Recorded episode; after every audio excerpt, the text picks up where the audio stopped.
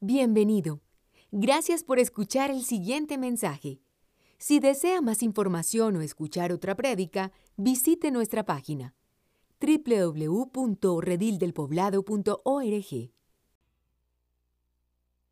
Buenos días para todos. Les invito a tomar un momento para preparar el corazón. Seguramente hay afanes, hay preocupaciones, hay distractores. Yo quiero invitarle a que prepare su corazón si en este tiempo de alabanza todavía el corazón sigue inquieto, como creyentes llegamos a la iglesia para preparar nuestra vida, para escuchar la palabra del Señor. Entonces cierra tus ojos y habla con el Señor. Si hay algo allí en el fondo de tu ser que no te deja hoy conectarte con el Señor, prepara hoy tu corazón.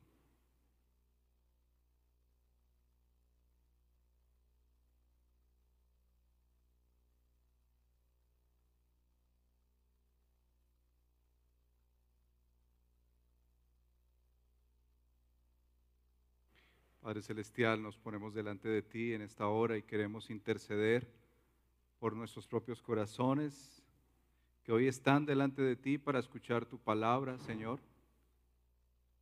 Yo quiero rogarte que quites cualquier obstáculo, impedimento, distractor, Señor. Tú sabes en nuestra mente algún pensamiento, alguna emoción, nuestro corazón, la tecnología que todo el tiempo está peleando contra tu palabra.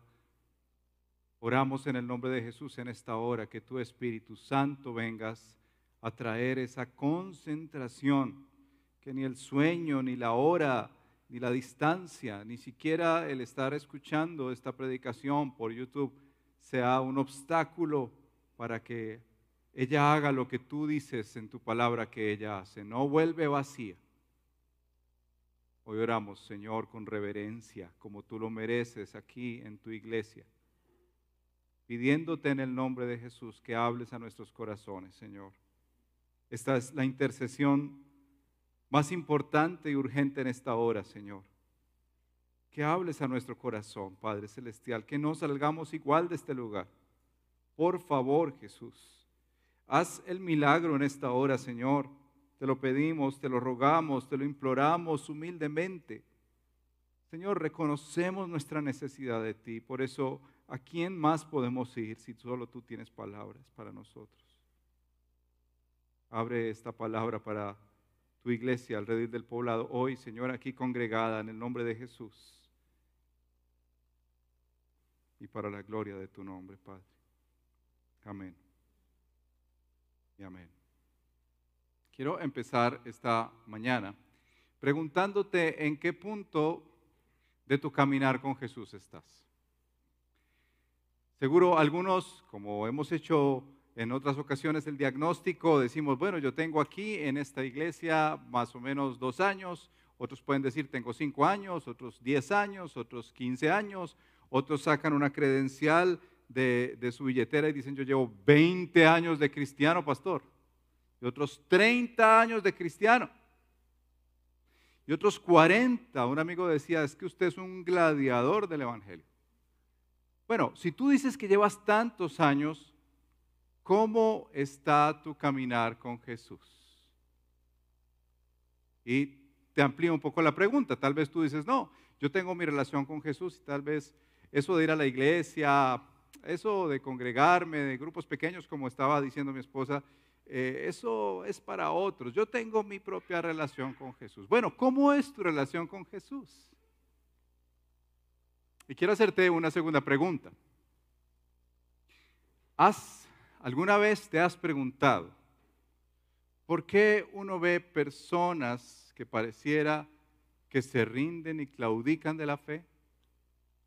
¿Por qué pareciera que personas que llegan un domingo a la iglesia y todo el tiempo están sentados allí diciendo, yo no creo eso. No, eso a mí no me parece verdad.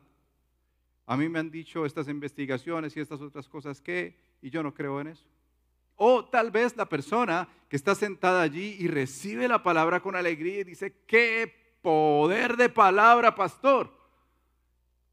y te lo encuentras en la semana o en otros días y seguramente alguna prueba, alguna crisis de la vida y ya ha dejado de buscar al Señor, ha dejado de congregarse y camina cabizbajo y triste. qué pasó con esa alegría?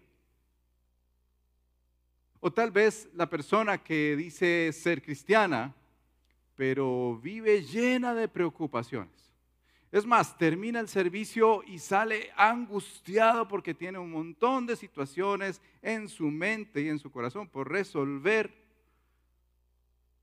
O le atrae tanto el mundo, los placeres de la vida, las riquezas, que eso lleva a alejarlo y distanciarlo de Dios. Cualquiera sean estos acercamientos, hoy es un día de examinarnos. Normalmente cuando estamos frente a la palabra de Dios estamos examinándonos. Ella misma nos habla y nos dice cómo está el estado de nuestro corazón. Todos los días y cada semana cuando nos congregamos escuchamos qué nos dice Dios a nuestro corazón.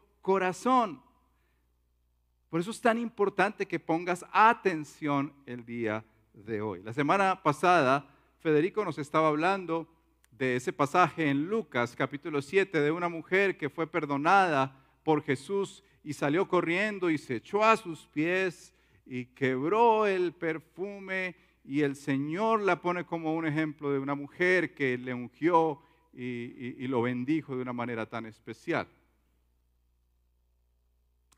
Esta predicación de hoy se abre con esa conexión. Y quiero empezar primero con los tres versos para luego meternos en una parábola que, Jesús compone para una multitud que quizás superaría en número la reunión que tenemos hoy aquí, tal vez 10, 15, 20 veces más. Y Jesús compone una parábola para esa multitud. Pero quiero que miremos Lucas capítulo 8. Vamos a ver los tres primeros versículos de Lucas capítulo 8. Búscalo ahí en tu Biblia. Eh, los que les gusta el papel, hagan sonar sus hojas. Los que les gusta lo digital, prenda su Biblia en Lucas capítulo 8, vamos a leer los tres primeros versos inicialmente. Dice así, después de esto, se refiere a lo que les estaba diciendo, que pasó la semana pasada, la mujer pecadora perdonada por Jesús. Jesús estuvo recorriendo los pueblos y las aldeas, proclamando las buenas nuevas del reino de Dios. Lo acompañaban los doce y también algunas mujeres que habían sido sanadas de espíritus malignos y de enfermedades. María, a la que llamaban Magdalena, y de la que habían salido siete demonios. Juana, esposa de Cusa, el administrador de Herodes, Susana y muchas más que los ayudaban con sus propios recursos. Aquí nos damos cuenta que Lucas tiene un deseo de presentarle a Teófilo, a quien le, está escribiendo este Evangelio, eh, de algo muy importante, algo muy especial, y es el lugar de la mujer. Mira que en Israel la mujer no era tenida en cuenta. En Roma la mujer era maltratada. Y aquí Lucas decide escribir estos dos momentos, una mujer pecadora que es el centro para recordarnos que el Señor perdona y una mujer que es el recordatorio de la adoración y la alabanza. Ahora abre el capítulo 8 con que él iba predicando las buenas nuevas del reino de Dios a todo lugar donde iba, pero lo seguían los doce, ahí menciona, los doce le seguían, y luego pasa a describir que mujeres estaban también como parte de ese grupo. Para los que de pronto creen que la Biblia es misógina, aquí Jesús realza a la mujer. Mira, tanto que describe mujeres que fueron sanadas, mujeres que fueron liberadas como María Magdalena, de quien se cuenta ahí que le sacaron siete demonios. Algunos preguntarán, ¿cómo contaban los demonios? Tal vez no es el conteo, sino que estaba llena de demonios y el Señor la sanó. ¿Usted recuerda la historia del endemoniado Gadareno, aquel que el Señor le liberó de muchos demonios y ellos entraron a los cerdos y los cerdos eh, quedaron muertos ahí en el agua. Ese hombre que nadie lo domaba, después era una mansa paloma. Imagínense a María Magdalena, una mujer con muchos problemas y de un momento a otro calmada. También describe a Juana, una mujer que da cuenta de hasta dónde había llegado el Evangelio. Ella era la esposa del administrador de Herodes. Ahora, no lo lea tan rápido. Esta mujer tenía poder. Usted sabe la frase de que detrás de todo gran hombre hay una mujer que le maneja el dinero. Bueno, aquí estaba Juana. Juana, quien representaba que el Evangelio había llegado a niveles sociales, no solamente a aquellos pobres y pescadores, sino a niveles sociales altos allí en Israel. Y termina con Susana, luego de escribir a varias mujeres que financiaban el ministerio de Jesús. A lo que yo puedo decir juntamente con este pasaje de Lucas a las mujeres de la iglesia del Redil, gracias porque sé que muchas de ustedes han sido fieles al Señor y han ayudado a sostener la iglesia y la extensión del reino mucho más, me atrevo a decir, que hombres que luchamos mucho con el bolsillo. Dos marcas que quiero dejar aquí sobre lo que representa Jesús en este texto y entramos a la parábola. La primera es que Jesús tiene un enfoque central. Y tú lo vas a ver en todos los evangelios. Jesús todo el tiempo está predicando el evangelio de las buenas noticias del reino de Dios. En el verso 1 se nos dice, Él iba por pueblos, aldeas, proclamando las buenas nuevas del reino de Dios. De entrada, Lucas quiere dejar en claro que esto no se trata de obras y cosas muy buenas para quedar bien con Dios. De entrada no se trata de que ellas daban plata para quedar bien con Dios. No se trata de, quebrar el, perfume para quedar bien con Dios y entonces, buena Dios, tú, y yo estamos bien porque yo hice estas cosas buenas. De entrada quiere decir las buenas noticias que es un regalo inmerecido de parte de Dios. Algo así como si estuviéramos en la época de los monarcas, de los reyes, y llegara un edicto que nos dijera, hay amnistía, no debes nada, no tienes que pagar impuestos. Quienes estamos en medio de todo eso. No tienes que pagar nada. Y no solo económicamente, emocional y espiritualmente. No tienes deuda con Dios. ¿Qué tienes que hacer cuando recibes una buena noticia? Recibirla. ¿Qué hace una persona para recibir una buena noticia? En este caso, solamente poder escuchar. Y de eso vamos a hablar en este día, escuchar. Y la segunda es la humildad de Jesús. Usted se imagina el dueño del universo, el dueño de este planeta, el dueño de todos los recursos humanos, económicos, naturales, de todos los que usted pueda ver, y deja que estas mujeres le ayuden a financiar el ministerio. Cuando Jesús podía haberle dicho a los discípulos, vayan, agarren un pez ¿Recuerdan la historia? Y allá va a haber monedas para pagar al César lo que es del César. Qué humildad la de Jesús, que deja que su iglesia, que su reino se extienda a través de hombres y mujeres que aprenden a ser generosos como Él. Este es un regalo nuestro Jesús, humilde, pero también enfocado en la predicación. Ahora, miremos por un momento la parábola, desde el verso 4. Dice así el verso 4, de cada pueblo salía gente para ver a Jesús y cuando se reunió una gran multitud, él les contó esta parábola. Hasta ese entonces estaba solamente con los discípulos y con estas mujeres, pero cuando Jesús va camino a las aldeas y a los diferentes pueblos, Jesús ya es un hombre reconocido. Ya es famoso el nombre de Jesús. ¿Saben por qué era famoso en ese entonces? Porque sanaba enfermos. La gente se agolpaba para ver cómo Jesús sanaba enfermos.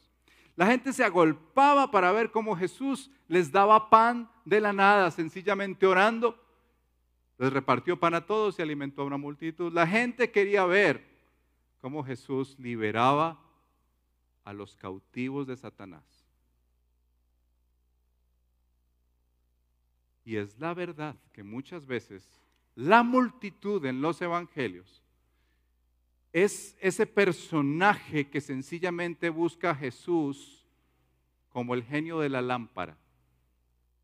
Es ese personaje que le gusta golparse e ir a las reuniones solamente para que le resuelva su problema inmediato, pero que no tengas nada que ver conmigo, Jesús. O sea, dame, por favor, eh, la facilidad de terminar este mes bien. Libérame y, quítame la enfermedad, Jesús. Por favor, que me vaya bien en el trabajo, que pueda casarme, que pueda, bueno, primero tener novia y luego casarme. Eh, todo eso. Señor, que pueda tener carro, casa, beca, perro, loro, finca. Pero, pero, pero, no te metas conmigo, Jesús. Esa es la multitud. Y es a esa multitud a la que Jesús le compone una parábola por pura gracia y por puro amor. Les voy a leer la parábola. Está ahí en el verso 4 que, empezamos, verso 5. Jesús les contó esta parábola. Un sembrador salió a sembrar. Al esparcir la semilla, una parte cayó junto al camino, fue pisoteada y los pájaros se la comieron. Otra parte cayó sobre las piedras y cuando brotó las plantas se secaron por falta de humedad. Otra parte cayó entre espinos que al crecer junto con la semilla la ahogaron. Pero otra parte cayó en un buen terreno. Así que brotó y produjo una cosecha del ciento por uno. Dicho esto, exclamó, así terminó, el que tenga oídos para oír que oiga. Ahora yo le pregunto a usted, si Jesús no hubiera explicado esta parábola, ¿usted la entendería? Yo la vuelvo a leer. Omita el resto. Usted me dice, ¿qué respondería a esa parábola? Un sembrador salió a sembrar. Al esparcir la semilla, una parte cayó junto al camino, fue pisoteada, los pájaros se la comieron. Otra parte cayó sobre las piedras y cuando brotó las plantas eh, se secaron por falta de humedad. Otra parte cayó entre espinos que al crecer junto con la semilla la ahogaron, pero otra parte cayó en buen terreno. Así que brotó y produjo una cosecha del ciento por uno. Y dicho esto, exclamó, el que tenga oídos para oír que oiga, oremos. Dios los bendiga, nos vemos el próximo domingo. ¿Qué hacemos con esta parábola? ¿Será que, qué será la semilla? ¿Qué quiso decir con espinos? Que las aves se comen eh, la semilla. ¿Cómo así que hay un terreno que produjo y, brotó y dio una cosecha al ciento por uno? Nosotros no somos una cultura agrícola aquí en Medellín.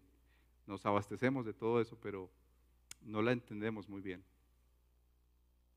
Pero saben que Jesús dejó hacia la multitud y se acercan los discípulos, quienes ya conocían a Jesús, quienes ya habían respondido, si tú lees el Evangelio de Marcos capítulo 7, cuando Pedro dice, tú eres el Cristo, el Hijo del Dios viviente, ellos ya entendían que Jesús no era un profeta más. Ellos ya habían visto a Jesús obrar con un poder que nadie más tenía. Ya estaban comprendiendo que ese Jesús había dicho que era el Hijo de Dios y que había escandalizado a los poderes humanos.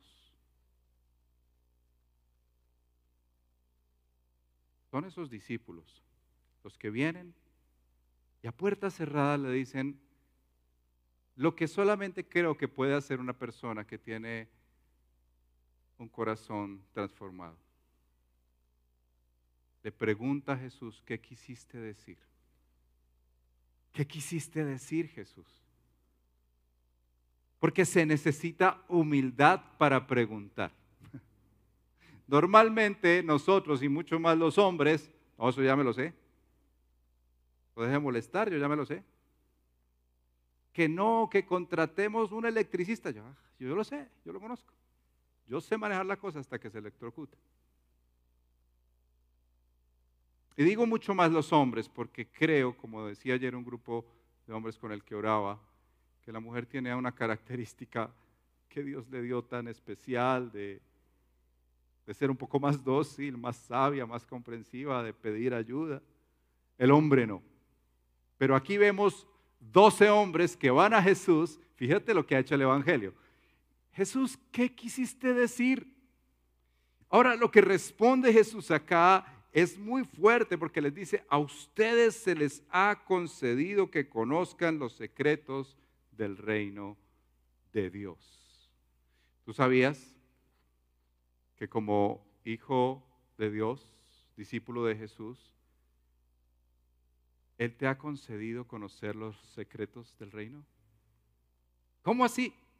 ¿Serán grandes misterios extraños? Mira, acaba de escribir una parábola, de componer una parábola, y es como si tuvieras una estatua enfrente tapada con sábanas. Pero tú no la puedes destapar. Y viene Jesús y quita la sábana. Y tú, ah, ah, eso era. Ah, con razón que le veía como caballo, pero, pero no sabía bien. Eso era. Y aun con lo duro que suena, Jesús les dice, esto se compuso para que oyendo no oigan ni comprendan, y viendo no vean. Una referencia a Isaías, capítulo 6, en la que Jesús mismo con lo que está diciendo de la parábola está emitiendo en ese mismo momento gracia y juicio.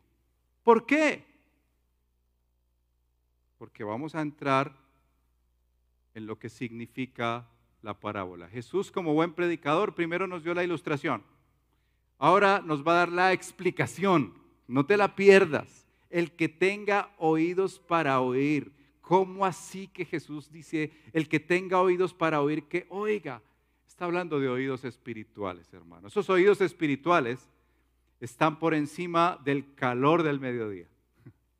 Están por encima de la transmisión de YouTube.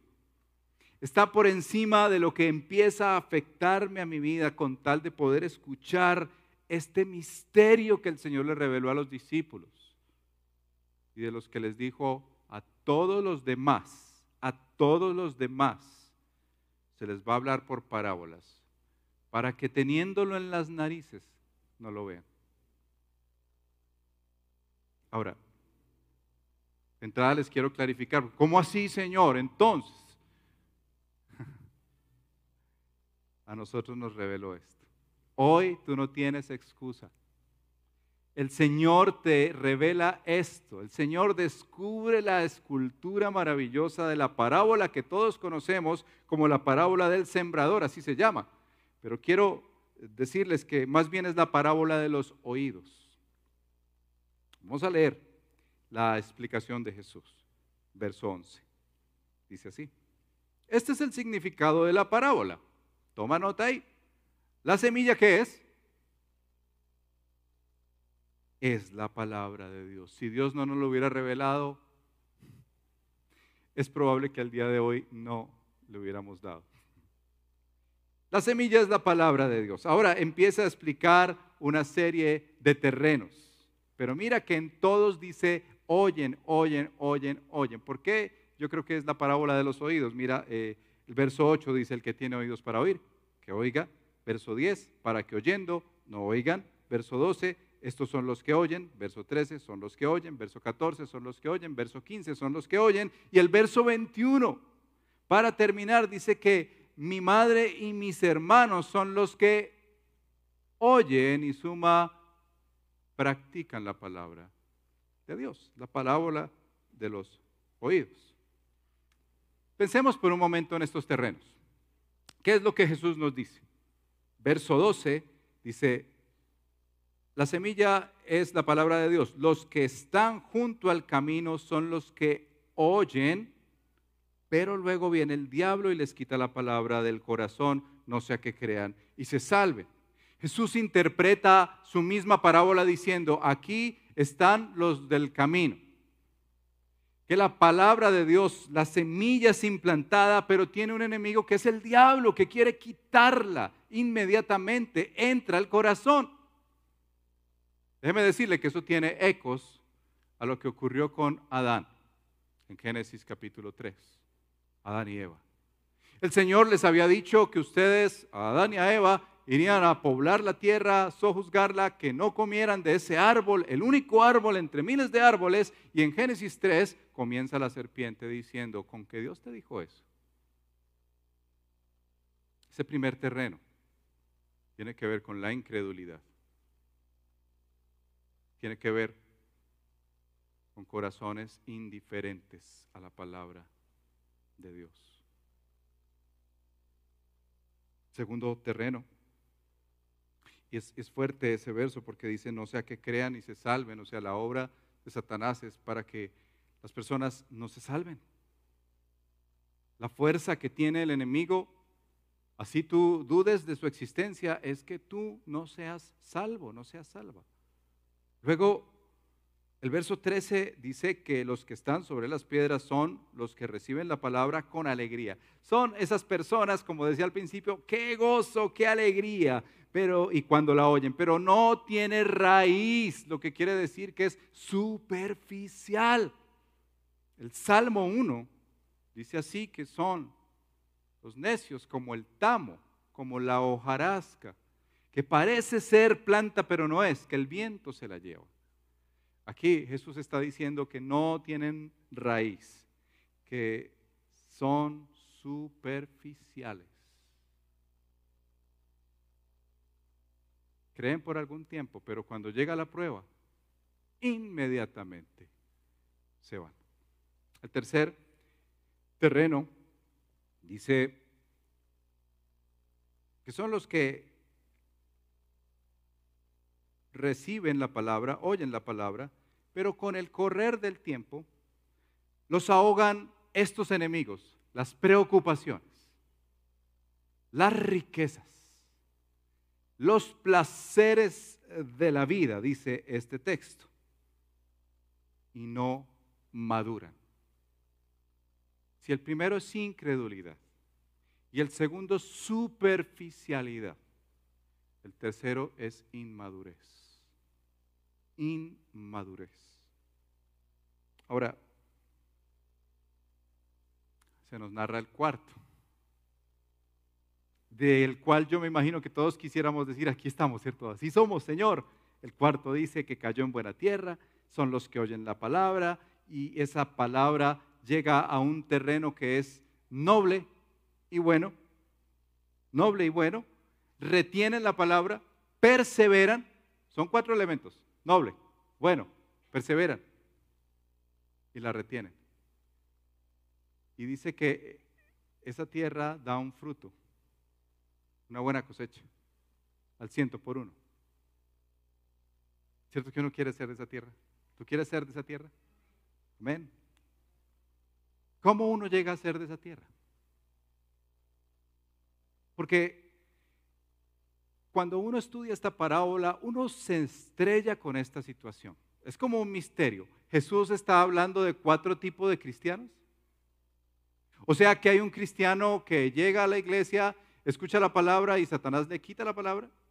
Que hay otro cristiano que escucha con gozo, con alegría, qué bendición, pastor, aleluya, amén, pero las pruebas los sacan del camino. O el cristiano que, viene y, claro, escucha la palabra del Señor, pero las preocupaciones y, el dinerito, ¿cierto? El dinerito, que es que tengo plata, tengo que cuidarlo, tengo que cuidarlo. No me hable pues tanto de la iglesia, yo tengo que cuidar mis negocios, yo tengo que cuidar la plata. O los placeres, pastor, pero es que usted habla de congregarse si pues, hay finca, no hemos salido en un año. y entonces hay un cuarto tipo de cristiano que ese sí hace lo que dice el verso. ¿Qué, te imaginas tú?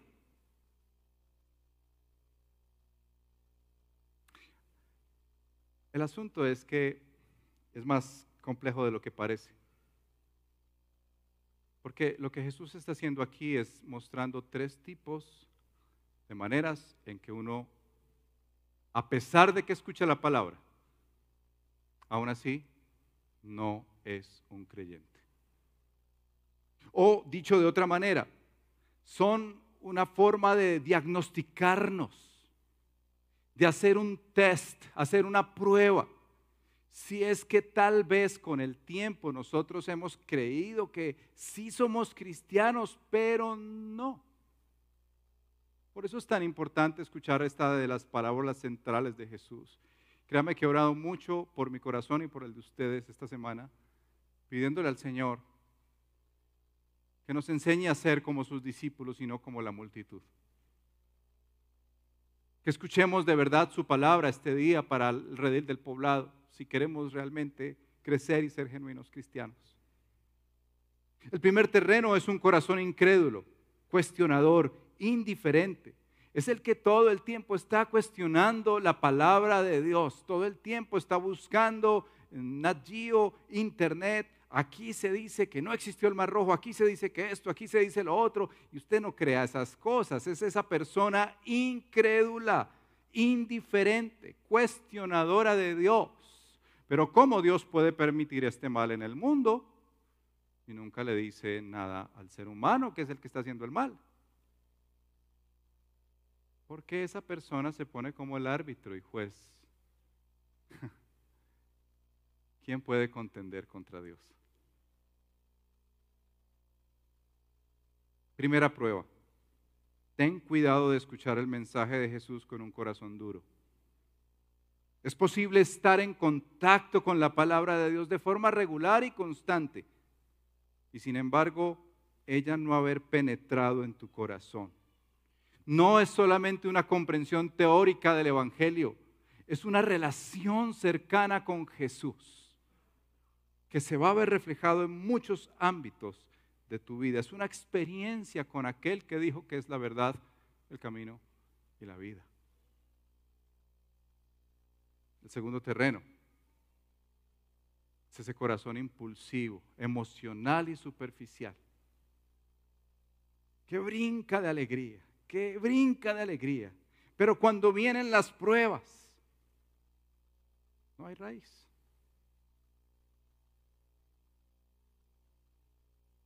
Segunda prueba, ten cuidado de escuchar el mensaje de Jesús con un corazón poco profundo. Cuando ves a Jesús como el proveedor, el solucionador, algunos han dicho el Dios bombero, que solo lo llamo, lo busco y me entrego cuando estoy en crisis. Crisis, crisis, crisis. Señor, ayúdame. De resto, déjame en paz.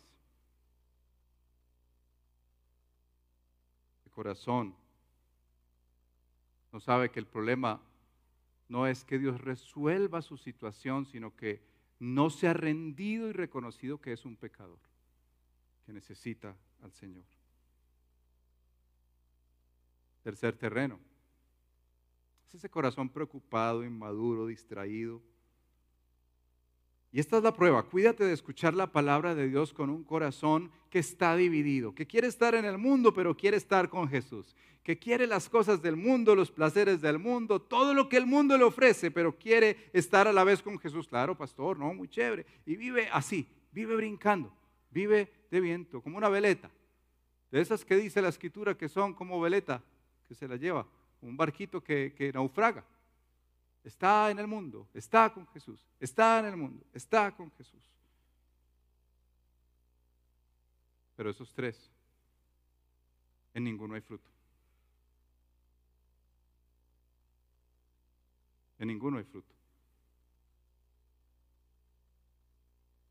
Por eso es que el Señor dice que tenemos que aprender a escuchar.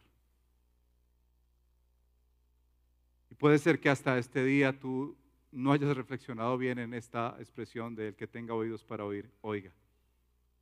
Porque solamente aquellos que han sido regenerados, aquellos que por la gracia de Dios se les ha provisto de lo que dice la escritura, es el nuevo nacimiento. Jeremías lo anticipó diciendo que era un nuevo corazón. Les quitaré ese corazón de piedra. ¿Han escuchado ese texto?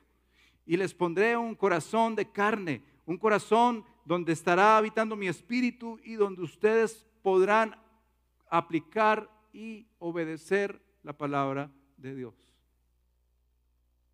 Ese terreno hermoso, bueno, tierno, dócil, dispuesto a recibir la semilla y que crezca y que germine, es un terreno que ni tú ni yo podemos provocar con nuestro buen esfuerzo.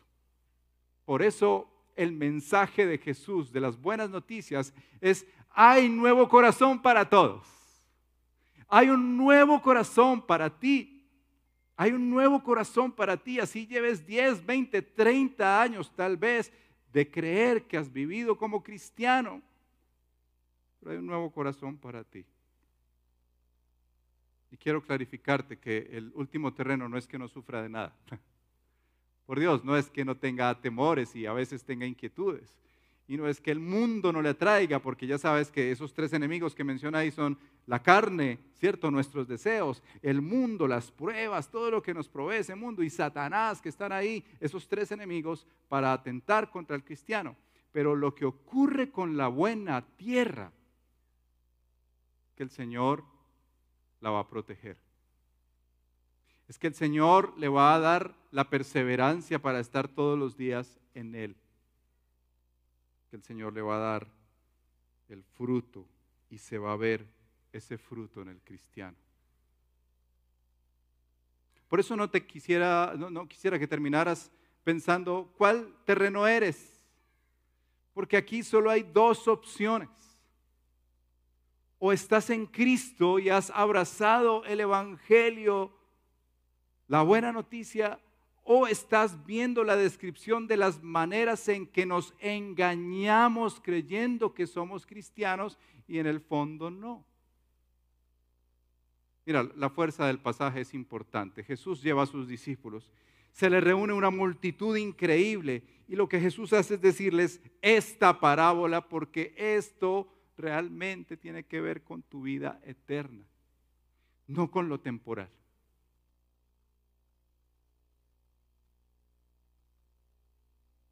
Por eso es importante que te hagas ese examen hoy.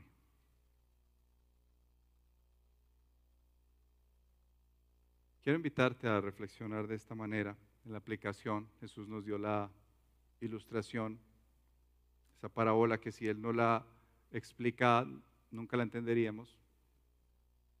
Luego nos da la explicación, hermosa explicación, y nos dice de qué se trata cada terreno. Pero hay unas aplicaciones aquí. La primera, esta parábola es una parábola de gracia pero también es una parábola de juicio. De gracia porque hoy tú no puedes decir que no se te explicó esta parábola. Que como esa multitud tal vez quedaste preguntándote, ¿y qué querría decir Jesús con eso de semillas, espinos, piedras? Hoy el Señor ha quitado el velo el Señor ha quitado esa sábana que cubría la escultura para que tú vieras el Evangelio y vieras que tú, por la gracia del Señor, hoy puedes entregar tu vida a Cristo Jesús y ser una buena tierra para Él. ¿Qué tiene que hacer la persona? Reconocer y arrepentirse de su incredulidad. Si le has hecho un juicio a Dios, hoy es el día para que tú digas, Señor, perdóname, tú eres Dios y yo soy una simple criatura. Yo voy a pasar, pero tu palabra no pasará. Tú seguirás siendo Dios después de que yo no esté, Señor, perdóname. Segundo,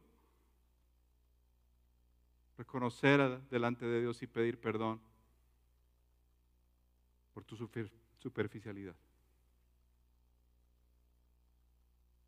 porque has preferido vivir una vida superficial, sin raíz. Y en las pruebas te has dado cuenta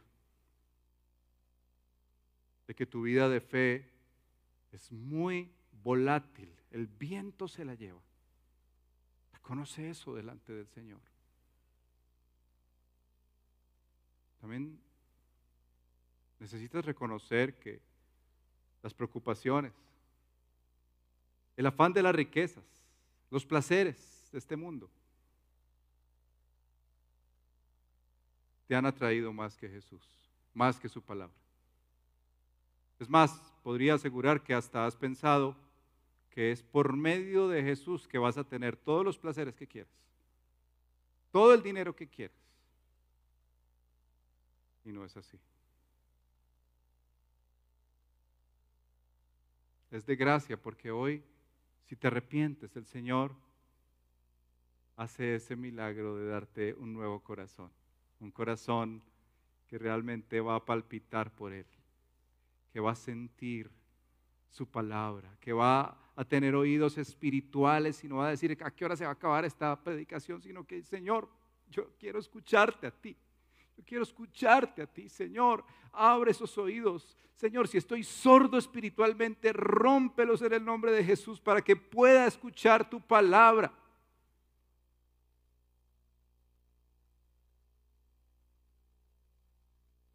Pero también tengo que decirte que es de juicio. Porque aunque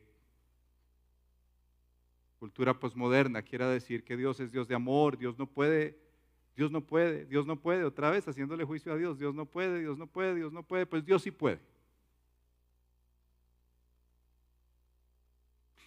Y al escuchar la palabra del Señor hoy, tú tienes esa posibilidad de entregar tu vida a Él. O verás que un día será juicio para ti el rechazar esa palabra que se te ha dado hoy.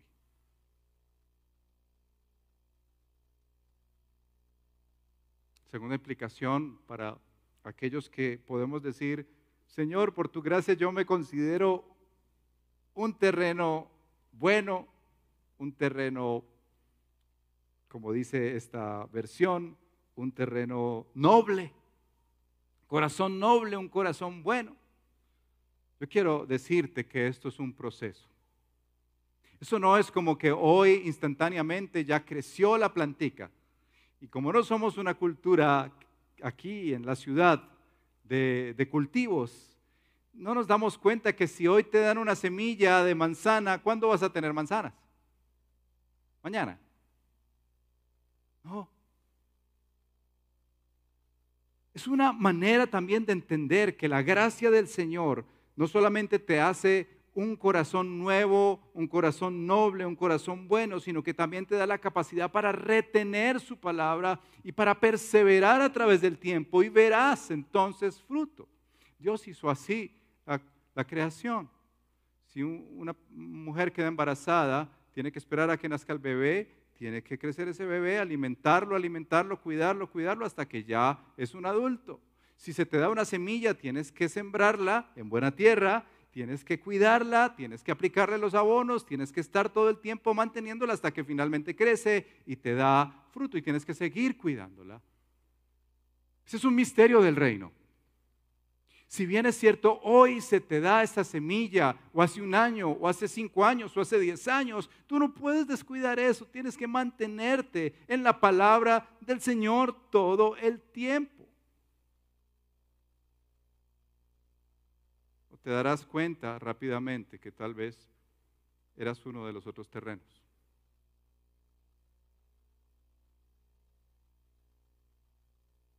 Jesús nos deja dos imágenes más en el verso 16 al 18, 19 al 21 y vamos terminando. La primera imagen es la de la lámpara. Esa imagen que Jesús usa de que nadie tiene una lámpara y la esconde. Sería ridículo tener una lámpara debajo de la cama. La lámpara se pone en un lugar donde ilumine a todos. Esa es la razón por la que uno tiene que ubicar mejor los focos de luz para que iluminen bien. ¿A qué se refiere este asunto de la lámpara? Pues bien, tienes que recordar que Jesús en el Sermón del Monte dijo que ustedes son luz. Le dijo a los discípulos, ustedes son luz. Y luego les expresa, iluminen, iluminen. Capítulo 5 de Mateo, iluminen, hagan brillar su luz delante de los hombres para que glorifiquen al Padre, porque ustedes son nación santa, real sacerdocio, pueblo adquirido por Dios para anunciar sus virtudes, aquel que los llamó de las tinieblas a su luz. Bueno, Jesús termina este sermón diciéndoles, ustedes tienen que ser lo que son. Usted no puede ser lo que no es. Usted no puede ser lo que no es. Usted es lo que es. Y se va a ver en su trabajo, se va a ver en la manera en que usted es papá, esposo, se va a ver en la manera en que es esposa, en la que es un siervo en la iglesia, un discípulo de Jesús, un miembro de la iglesia. Usted es lo que es. Y si usted es luz, ¿qué va a hacer? ¿Qué hace la luz? Brillar. Porque Jesús dice en esta expresión, pongan mucha atención, presten oído, dice otra versión.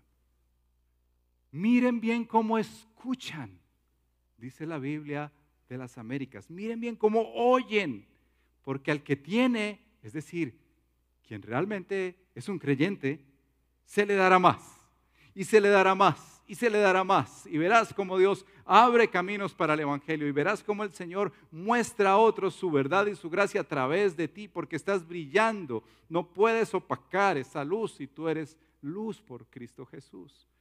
Pero cuidado porque al que cree tener,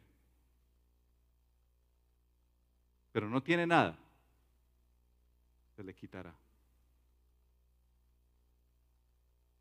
Esta es una advertencia importante para no vivir un cristianismo falso. Si Dios te ha hecho su hijo, si Cristo te ha hecho tu discípulo, si eres un siervo del Señor, tú iluminarás. La gente te va a preguntar muchas cosas, aún cómo vives la prueba, aún cómo enfrentas las artimañas de Satanás, la gente te va a preguntar, ¿cómo es que tú no vives angustiado y preocupado porque ahora ah, después de la delta viene la variante iota, kappa, lambda? Y tú estás como tranquilo.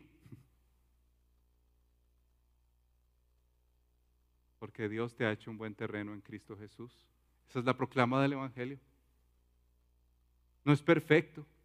Luchará con muchas cosas, pero Él lo sostendrá. Y lo último es esta escena de la familia. Jesús está hablándole a los discípulos, está eh, ahí explicándoles la parábola, contándoles la palabra, y llega la mamá de Jesús y sus hermanos. Dígale a Jesús que llegó la mamá. Y dígame, ¿qué joven paisa no atiende a la voz de su mamá? Si la mamá llama, el hijo va. ¿O estoy equivocado? Si la mamá llama, el hijo va. Qué golpe a esa mamá y a sus hermanos cuando Jesús mira a sus discípulos, le dicen el recado que la mamá lo está esperando en la puerta, que salga, que la mamá lo está esperando con sus hermanos. Y Jesús lo mira y dice, dígale a mi mamá y a mis hermanos, que mi madre y mis hermanos son los que hacen la voluntad del Padre. Los que oyen y practican la palabra de Dios.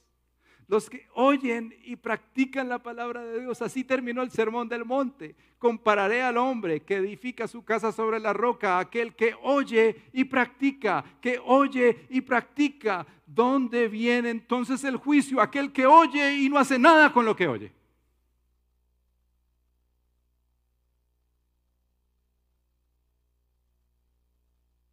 Pero quiero decirte que aquel que Jesús hace hijo de Dios, porque ha entregado su vida a Él, y por algo sobrenatural y soberano te declara su hijo, nunca, nunca saldrás de la familia de Dios.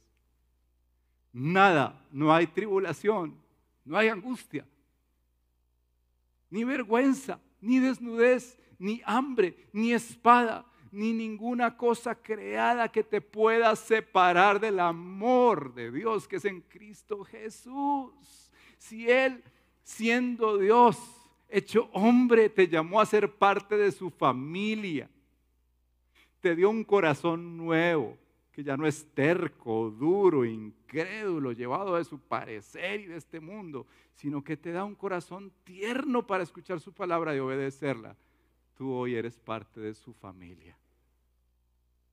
Él dice que mi madre y mis hermanos son los que oyen y ponen en práctica la palabra de Dios. Por eso quiero terminar, porque uno como hijo, uno no hace méritos para ser hijo, ¿cierto? Imagínate, yo tratando de hacer méritos para que mi papá me llame, me llame hijo. No, yo nací en la casa y soy hijo porque nací. Tú eres buena tierra porque Dios te hizo buena tierra. Tú eres hijo de Dios porque Él te hizo hijo de Dios. Pero si tú dices, yo soy hijo de Dios, yo camino con Jesús, quiero terminar con siete exhortaciones para aquellos que tienen corazones nobles y buenos. Aquellos que dicen, yo soy un terreno fértil para la palabra de Dios porque oigo y obedezco, oigo y obedezco. Quiero dejarte con estas exhortaciones de la palabra del Señor. La primera, ora porque tu corazón siga siendo noble y bueno. Ora porque tu corazón siga siendo noble y bueno, dispuesto a escuchar y obedecer su palabra. Pídele al Señor eso. Señor, dame un corazón que escucha tu palabra y quiere obedecerla. La segunda, congrégate. Yo sé que suena raro decirle a las personas que están congregadas hoy, pero congrégate. ¿Has escuchado Hebreos que dice, no dejando de congregarse como algunos que tienen por costumbre, sino animémonos unos a otros y con mayor razón, ahora que vemos que aquel día se acerca, excepto por restricciones de salud Dios ha provisto un camino en medio de este virus para poder congregarnos. ¿Y sabes por qué? ¿Y sabes por qué no nos escucharás diciéndote, pero es que si vas al gimnasio, si vas al centro comercial, si vas al trabajo, si haces todo este tipo de prácticas, ¿por qué el domingo no vas a la iglesia? No vas a escuchar eso más. El texto nos dice que nos congreguemos porque nos estimulamos al amor y a las buenas obras. Porque el congregarte te anima, si has estado desanimado, desanimada, prueba a congregarte. Prueba a congregarte. Muchos somos testigos de que Dios no nos hizo para la virtualidad, entendiendo aún las distancias de ciudades y países. Prueba congregarte. El cristiano se congrega. el congregarse no te hace cristiano, pero si eres cristiano, eso es un dilema, te vas a congregar. Congrégate. Tres, meditan la palabra de Dios. Todo el tiempo. Netflix es un enemigo de la palabra de Dios. ¿Sabías eso? Todo el tiempo te está diciendo que el movimiento LGBTI es bueno. Y tus hijos viendo Netflix también, donde no hay ningún problema con todo este asunto del género, Dios nos hizo hombres y mujeres. Eso dice su palabra. Jesús mismo ahuyentó a Satanás en la tentación diciendo, no solo de pan vivirá el hombre, sino de toda la palabra que sale de la boca de Dios. Reflexiona en la palabra de Dios, medita en ella, deleítate en ella, pasa tiempo en ella una y otra vez. No es en youtubers y en predicaciones que te hablan de la palabra, es de la misma palabra escrita en papel, como les decía, o electrónica. Que tú mismo, tú misma compruebes la belleza que tiene la palabra de Dios. Cuatro, renueva tu mente. Romanos 12 dice así, no se amolden al mundo actual, sino sean transformados por medio de la renovación de su entendimiento. La escritura no es solamente para pedirle cosas a Dios, la escritura nos crea una cosmovisión y nos renueva la mente, por decírtelo así, nos limpia la mente. Por eso Pablo dice que en esto pensemos, todo lo puro, honesto, justo, todo lo que tenga buen nombre, virtud alguna, dediquemos nuestro pensamiento a esto. Quinto, cuando vengas a la iglesia, ven con un espíritu enseñable y dócil.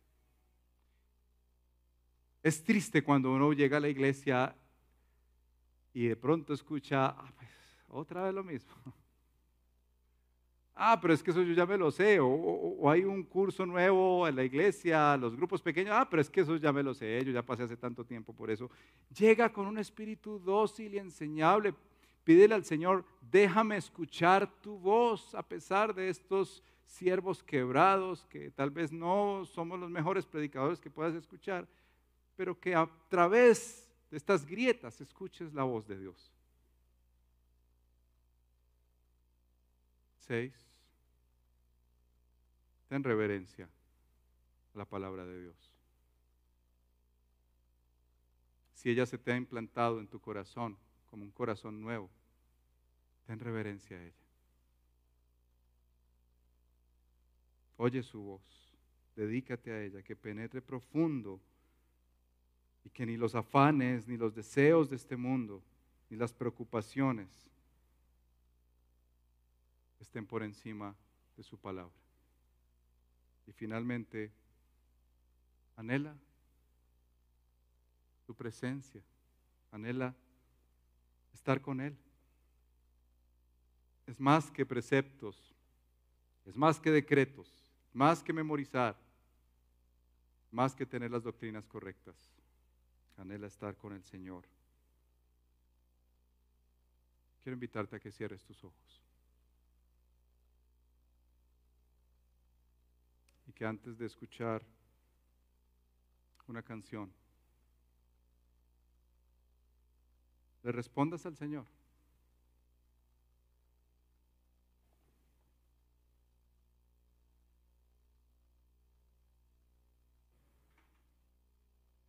Has identificado con los tres terrenos o alguno de ellos?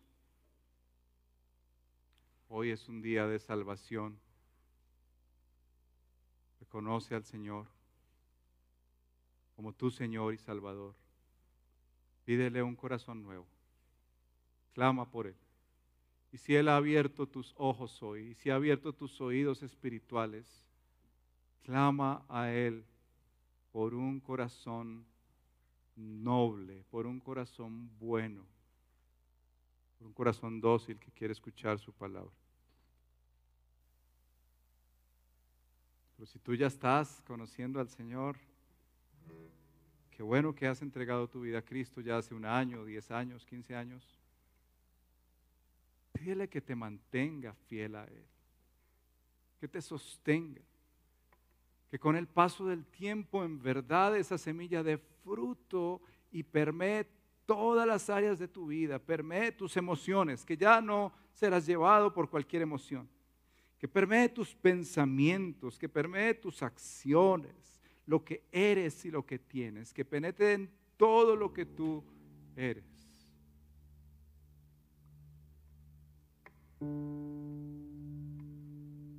Que tu casa trabajo y tu iglesia, tu ciudad, puedan ver ese fruto, esa buena cosecha que el Señor está haciendo en tu corazón. Padre, nos ponemos delante de ti esta mañana, esta tarde. Quiero orar en primer lugar, Señor, porque tú has dejado advertencias muy fuertes en este pasaje de hoy. Te pido, Señor, que por tu gracia no salgamos como entramos, sino que tú nos des ese regalo, Señor, de el nuevo nacimiento, aquellos que aunque se aparenta estar, no se está, Señor.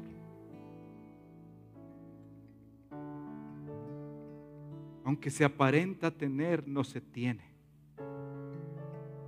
Y aunque se aparenta oír, no se oye. Haz ese milagro, Señor, en nosotros, por favor.